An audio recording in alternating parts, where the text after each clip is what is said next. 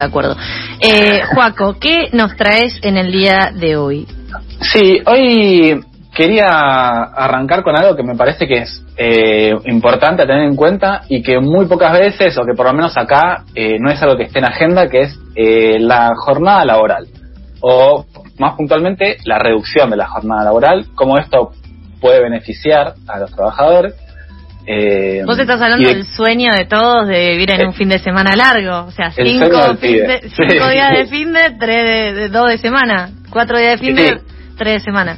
Que si uno hace un recorrido así rápido de cómo fue que se fue instalando el tema acá en Argentina, digamos, eh, parecía una joda o una em, consigna medio que la gente se tomaba en broma de Nico del Caño y terminó quedando, digamos. Pero para, eh, me encanta igual el planteo del problema. Acá hay algo que no estamos hablando y es que la jornada de ocho horas es un problema. Sí, estoy completamente de acuerdo. Sí, sí, sí. Bueno, quería empezar con un poco de historia para contarles por qué es un problema y qué quiere decir que es un problema. El primero de mayo de cada año se conmemora, como sabramos, como sabemos, el Día Internacional del Trabajador y la Trabajadora, en homenaje a los mártires de Chicago, que fueron un grupo de sindicalistas que fueron ejecutados en 1886 por eh, participar en una protesta laboral. Lo que demandaban esos trabajadores era la reducción de la jornada laboral a ocho horas. En esta época, la ley vigente permitía trabajar hasta 18 horas por día. Eso sí. Esto fue hace es un montón. Esto fue hace 135 años y como bueno, como producto de estas luchas, eh, en la que bueno, incluyeron un montón de represiones, más de 80 personas murieron, los trabajadores lograron conquistar estas 8 horas de trabajo. Hoy, 135 años después, la jornada laboral sigue igual, por lo menos en Argentina. Después de todo el desarrollo tecnológico que, que se llevó adelante desde fines de 1800, es raro, o al menos es cuestionable, que no sea posible reducir esa jornada. ¿Cómo puede ser que desde fines de 1800, con todo lo que pasó, la jornada laboral sigue igual. Bueno, Argentina, junto a varios países de Latinoamérica, como Paraguay, Bolivia, Paraguay o Colombia, tienen una de las jornadas laborales más extensas del mundo. Argentina tiene, eh, gracias a la sanción de la ley 11.544, sancionada en 1929 por Irigoyen, una jornada laboral que establece máximo de 8 horas diarias y 48 horas semanales. Esta es la, la principal diferencia. Esto quiere decir seis días por semana, ocho horas por un día de descanso. No Estas es 48 negocio. horas. ¿Cómo? No es negocio. No. Y no es negocio, sobre todo por lo que les decía, o sea, luego de 135 años de evolución tecnológica, ¿cómo puede ser que la misma cantidad de tiempo sea necesario para producir las mismas cosas? A esto se le suma que a la mayoría de los trabajos, eh, en blanco al menos, después de trabajar todo el año, tenés dos semanas de vacaciones, tres si estás hace más de cinco años, además es muy poco tiempo para todo lo que se trabaja, que en general, digo, en la práctica hasta termina siendo un poquitito más que ocho horas. Menos eh, el expresidente Mauricio Macri, que a las siete corta, eso Olvídate. Eso sí. Sí. Sí, sí, o sea, bueno, y estas 48 horas que les contaba que tenemos en Argentina están muy por encima de la media de, por lo menos, países europeos que tienen, por ejemplo, España, Alemania, Austria, eh, y países del estilo 40 horas, o sea, 5 días por semana, y ni que hablar de países como Francia que tiene 37 horas eh, laborales por eh, semana. En Chile, por ejemplo, la jornada es de 43 horas y se está discutiendo de bajar ahora a 40. ¿Y por qué les traigo este tema hoy? Bueno, hace muy poquitos días se publicó un estudio de la OMS junto con la Organización Internacional del Trabajo que alerta que las jornadas de trabajo prolongadas aumentan las muertes por cardiopatías isquémicas o por accidentes cerebrovasculares. O sea, estos estudios demuestran que en 2016 las jornadas laborales prolongadas provocaron 745.000 muertes por patologías eh, que les mencionaba, por ejemplo, que es una cifra 30% superior a la, a la del 2000. O sea, en 16 años subió un 30% la mortalidad por eh, trabajo sobreexigido. Es que esto tiene que ver también, eh, para mí, ¿no? Digo, acá ya hablo desde mi perspectiva, digo, que todos los trabajos se estén volcando de a poco a, la virtualidad, incluso, bueno, en esos años, en, ese franja, en esa franja de años que mencionás, y que haya mucho desgaste como mental, eh, trae otro tipo de problemas, porque si uno piensa en la época de los mártires de Chicago, el trabajo era eh, en su mayoría físico, digo, que implicaba un desgaste físico que, bueno, ya en un momento cortás y te vas a descansar, pero la lógica y de cómo funciona la cabeza y la, el estrés mental y demás funciona de manera completamente diferente. Sí, sí, completamente. Y además, sobre todo en este momento de pandemia en el que se ponen sobre la, mesa, sobre la mesa la pésima organización de los horarios de trabajo eh, y cómo justamente se da esta aceleración de la tendencia de aumentar los periodos de trabajo. O sea, no sé si les pasó, pero como decía Charlie, yo estoy trabajando mucho más, descansando menos, porque se desdibuja claramente la diferencia entre lo que es el trabajo y la casa. O sea, cuando el teletrabajo se hace la norma, justamente trabajar de tu casa y esto hace que los descansos y lo que sea, la mentalidad de no estar trabajando, se, se difumina. Yo le estoy pidiendo una reunión a, mis patrones para decirles, llevarles sobre la mesa todos estos argumentos que está diciendo vos, de che, del 2000 ahora se, se murió un tanto más de gente, de loco, se cortó acá esto de ocho horas. Y para quienes tienen más de un trabajo también, porque eh, quién pudiera sobrevivir con solo un ingreso en este país, con los salarios tan bajos, ¿no? Porque también eso se pone de manifiesto. incluso con la pandemia se sancionó la ley de teletrabajo, pero a quienes, por ejemplo, no estamos bajo ningún convenio porque nuestro trabajo es inventado y no hay un gremio todavía, eh, no tenemos ningún tipo de contemplación. Quedamos a la buena del señor. Y ni hablar si sos monotributista. Y si son las dos, puff, una fiesta, cuando quieran. Es un problema de la gente que es eh, como emprendedora o monotributista, que no es que tenés una jornada laboral fija porque depende de vos. Pero bueno, ¿qué implicaría la reducción de esta jornada laboral? ¿Y por qué? O sea, ¿cómo puede ser que los países, por así decir, desarrollados, trabajen menos y produzcan más? O sea, ¿cuál es el sentido de eso? Bueno, todo tiene que ver con la productividad. La productividad se define como todo lo que todo lo que produce el país, es decir, el PBI, dividido por la cantidad de horas necesarias para generarlo.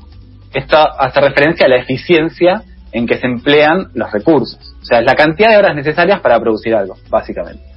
Los países que, que disponen de formas de producir más eficientes, por ejemplo, tecnologías eh, mejores, pueden producir más por cada hora trabajada.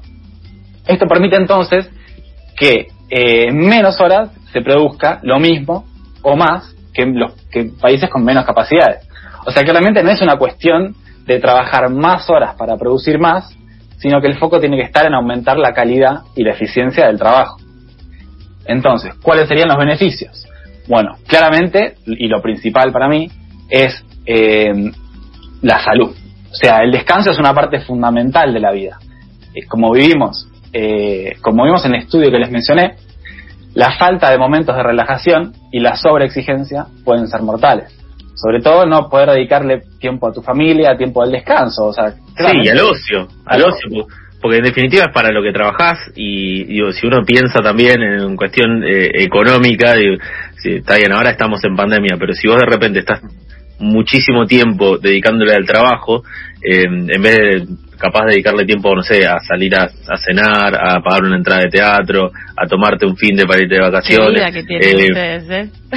Claro, como que circula un poco más el dinero, no sé, como que pienso también. Sí, sí, no, generar un proyecto de vida, vivir, eh, no, trabajar para vivir, no vivir para trabajar. Sí, sí, sí, sí, Igual, sin ser tildado de, de vago. O sea, esto no es una, una medida para estimular la vagancia, sino justamente lo contrario. Igual me encanta. Está muy buena esa palabra que usás, porque es la que Claro, es la que justamente se utiliza para tirar abajo los argumentos de querer bajar la, jornada laboral. Igual digo, hola, soy diputada, vengo a traer esta ley para estimular la vagancia. Yo eh, quiero que esto suceda en este país. Igual me pasa un poco lo del concepto de la consigna, trabajar menos, trabajar todos y vivir, qué sé yo, esa consigna que anda dando por ahí. Eh, pero también me pasa un poco que se me complica el pensar eh, todo esto sin tener en cuenta la división mundial del trabajo. O sea, hay países que son los que tienen que laburar más porque tercer mundo y hay países que, o sea, me cuesta muchísimo decir, ah, sí, porque en Finlandia... Es que mejor, es que más no es mejor, justamente. No hace falta trabajar más para producir más. Pero digo, viviendo en este país eh, y comparándolo con países eh, de, estos eh, Finlandias, eh, es difícil porque ellos, por ejemplo, no tienen desigualdad social, o sea, es como otra otra manera y son menos gente y como que también es distinto, es difícil pensar en un paralelismo de, ah, pero si en Francia trabajan 37 horas mensuales, acá también podemos hacerlo. Y bueno, pero son los reyes de la colonización, qué sé yo, como en eso también me parece raro tomar la variable sola. Pero para, para molestar Por cada rubro y claramente también de manera escalonada y, pensarlo, o sea, no solamente tirarlo, sino generar medidas que, se acoplen. Y bueno, o sea, justamente para escuchar un, un poco más las ventajas eh, que traería esto, les trajo un audio de Inigo Errejón, él es un diputado español bastante conocido del partido Más País, que bueno, cuando presentó el año pasado el proyecto de ley para eh, instaurar esta jornada de 32 horas, argumentaba lo siguiente. En primer lugar, es una medida democrática. No es libre quien no tiene tiempo. Hay que tener tiempo para poder participar en política, para cuidar de los nuestros y poder conciliar, en definitiva, para poder ser ciudadano y ocuparse de los asuntos públicos. Aristóteles ya decía que solo quien tiene tiempo puede pensar políticamente y la democracia, en definitiva, requiere que la gente común tenga tiempo. La vida no puede ser ir solo de casa al trabajo y del trabajo a casa. En segundo lugar, es una medida verde. Al reducir los desplazamientos, reducimos la emisión de gases de efecto invernadero vidas más tranquilas son vidas menos contaminantes. En tercer lugar, es una medida de salud. Vivimos en sociedades que están enfermas de estrés, sin tiempo para cuidar lo que comemos, sin tiempo para cuidar de los nuestros, teniendo que mucha gente tomar pastillas para aguantar el ritmo, simplemente mucha gente a la que el ritmo de la vida le supera. Hay que ralentizar el ritmo para vivir mejor. Y en último lugar, es una medida económica. Hay que abandonar una mentalidad obsoleta que se fija solo en el número de horas trabajadas. La clave para la generación de riqueza es la productividad. Miren, en 1850 en España trabajábamos 11 horas de media y en 2015 trabajábamos 8 horas de media. Y hoy la riqueza es 8 veces mayor. Más riqueza trabajando menos. La clave es la productividad. Sí, el año pasado en España comenzó un proyecto piloto de reducción de la jornada con algunas em- con algunas empresas trabajando por 32 horas semanales, es decir, cuatro días por semana. Por eso les traigo el audio de Íñigo, porque es uno de los principales eh, impulsores de estas medidas. ¿Dónde firmo igual? Quiero, quiero, quiero, firmar algo. Quiero firmar, quiero votar esto. El Estado les dio a las empresas una ayuda económica para que el cambio de modelo no implique nuevos costos, porque la reducción de la jornada no implica reducción de salarios. La semana pasada, las empresas enviaron su reporte anual de cómo están las cosas y demostraron un 20% más de facturación y la mitad del absentismo. Además, las empresas pudieron contratar más trabajadores, lo que sería una buena solución para el problema del desempleo que tenemos acá. Estoy para ponerme a cantar productividad. Productividad, o sea, armemos la campaña, esto ya, esto está, Es que claramente, o sea, el descanso te da más productividad, porque vos estás más despierto, más contento, más saludable para hacer mejor tu trabajo y para estar justamente más productivo. Sí, eh, yo siento que también acá en Argentina, eh, y me refiero puntualmente a Argentina porque es donde vivo y conozco un poco más, digo, hay toda una, una cultura de, del trabajo y del esfuerzo y de que las cosas cuesten, que es como que, no sé, pareciera que si no te cuesta no, no vale, eh, que, que, es muy difícil cambiar de raíz, digo, esto que, vos explicás y que, explicaba también recién en el audio Inigo, eh, me parece tiene mucho sentido y lo que va a ser difícil tal vez es cambiar esa lógica de la idiosincrasia argentina, porque vos me decís, la reducción de la jornada no, no va a implicar una reducción del salario y yo ya estoy escuchando un cacerolazo. ¿Entendés? sí, eh, full. Sí, sí, pero bueno, ahí es donde el Estado tiene que llegar con ayudas económicas para solventar esos problemas. Este, pero bueno, eso, como les decía, claramente en nuestro país se ve y se simplifica de que no es que el país que más trabaja produce más, somos uno de los países con las jornadas más largas y no somos de los que más producimos.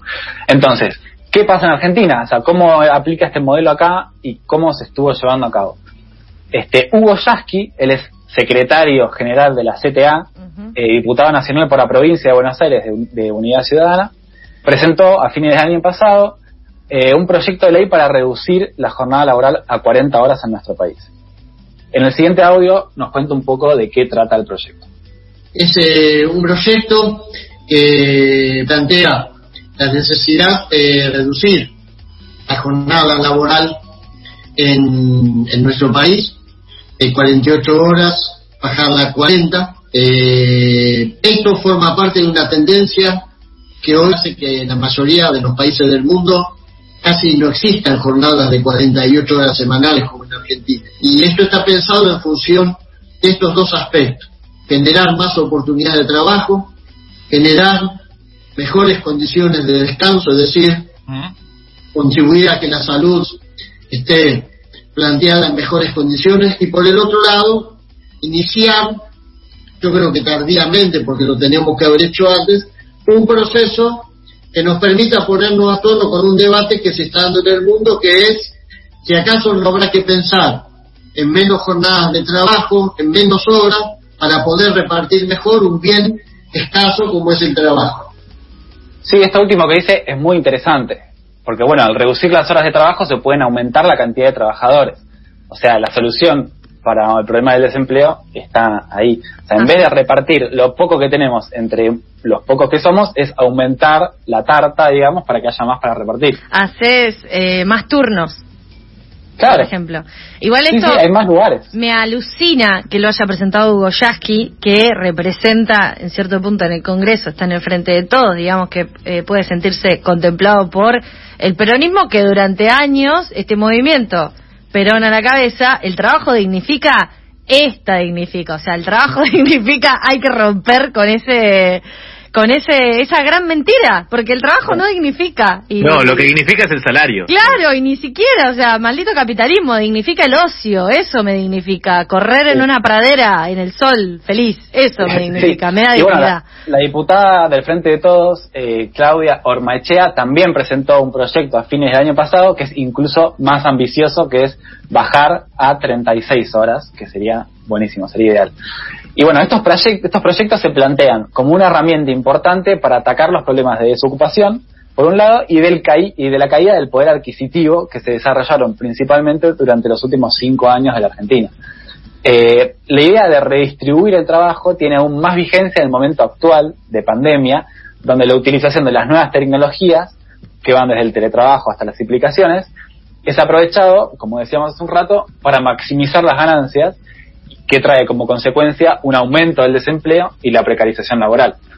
A su vez, estos proyectos contemplan una visión importante en lo que respecta a la problemática de género y del trabajo de cuidado. en la Argentina las mujeres trabajan en promedio 32 horas en empleos remunerados, importante tener en cuenta, mientras que los hombres trabajan 42 horas por semana. Por otra parte, las mujeres dedican el doble del tiempo a tareas del hogar y del cuidado. Esto repercute claramente en la inserción del mercado laboral y en sus ingresos. Y el techo de cristal también. Sí, sí, sí. Entonces, estas jornadas, o pensar la reducción de las jornadas, también es crucial para que el mundo laboral, acá en el país, incorpore efectivamente todos los cambios que se estuvieron dando en los últimos años y se logre una repartición más equitativa de las labores. Sí, y también para en algunos casos eh, blanquear algunas situaciones, ¿no? Porque quienes hemos trabajado en oficinas sin atender al público sabemos que nadie labura hasta las 11 de la mañana. Eh, Carlos, eso habla por vos. Después le decís ñoqui a los estatales. No, no, no, no. Yo, yo no dije ñoqui a nadie. no, esto es tremendo. Pero, pero hay un montón de lugares que no hace falta trabajar ocho horas. Está bien, ¿eh? No, no estoy diciendo algo malo, pero capaz te hacen ir a cumplir horario y no tiene ningún sentido. Justamente, y si fueras dos horas menos, esas, esas seis horas que vas, sos mucho más productivo que si vas ocho y estás cansado, estás con hambre, estás con sueño. Mirando YouTube, claro. Claro. Bueno, la verdad, ustedes no quieren, ustedes sí están fomentando la vagancia, chicos. no. no puede pedir una reducción de la jornada laboral y en seis horas pasar cuatro mirando YouTube. Para eso tenés ocho, hace cuatro mirando YouTube y cuatro laburando. Sí, bueno, o sea, está claro que esto es un modelo a futuro. O sea, como les decía, no puede ser que...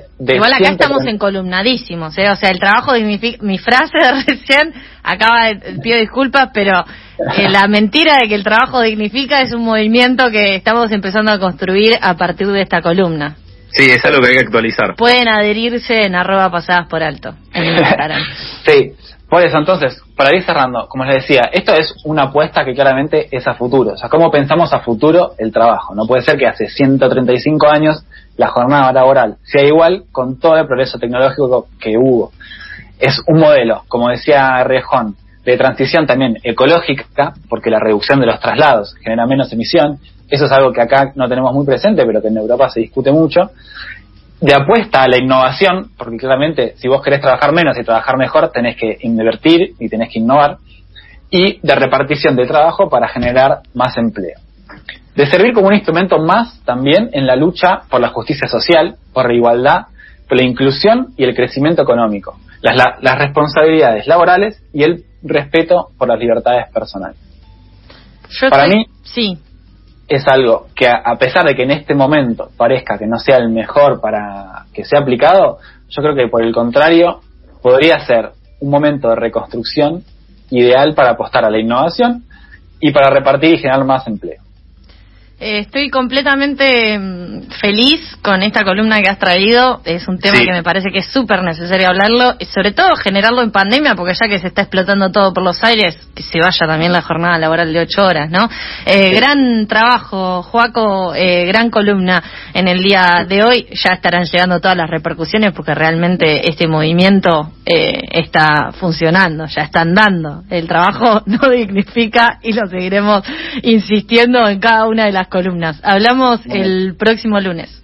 Dale, muchas gracias, nos vemos. Adiós. Pasaba Joaquín Bousoño, eh, que vino a patear el tablero, realmente con una temática increíble. Me dejó pensando, ya estoy escribiéndole a mi empleador, diciéndole, che, quiero trabajar un poco menos. Quiero trabajar un poco menos. Eh, 12 y 29 del mediodía, eh, vamos a escuchar una canción.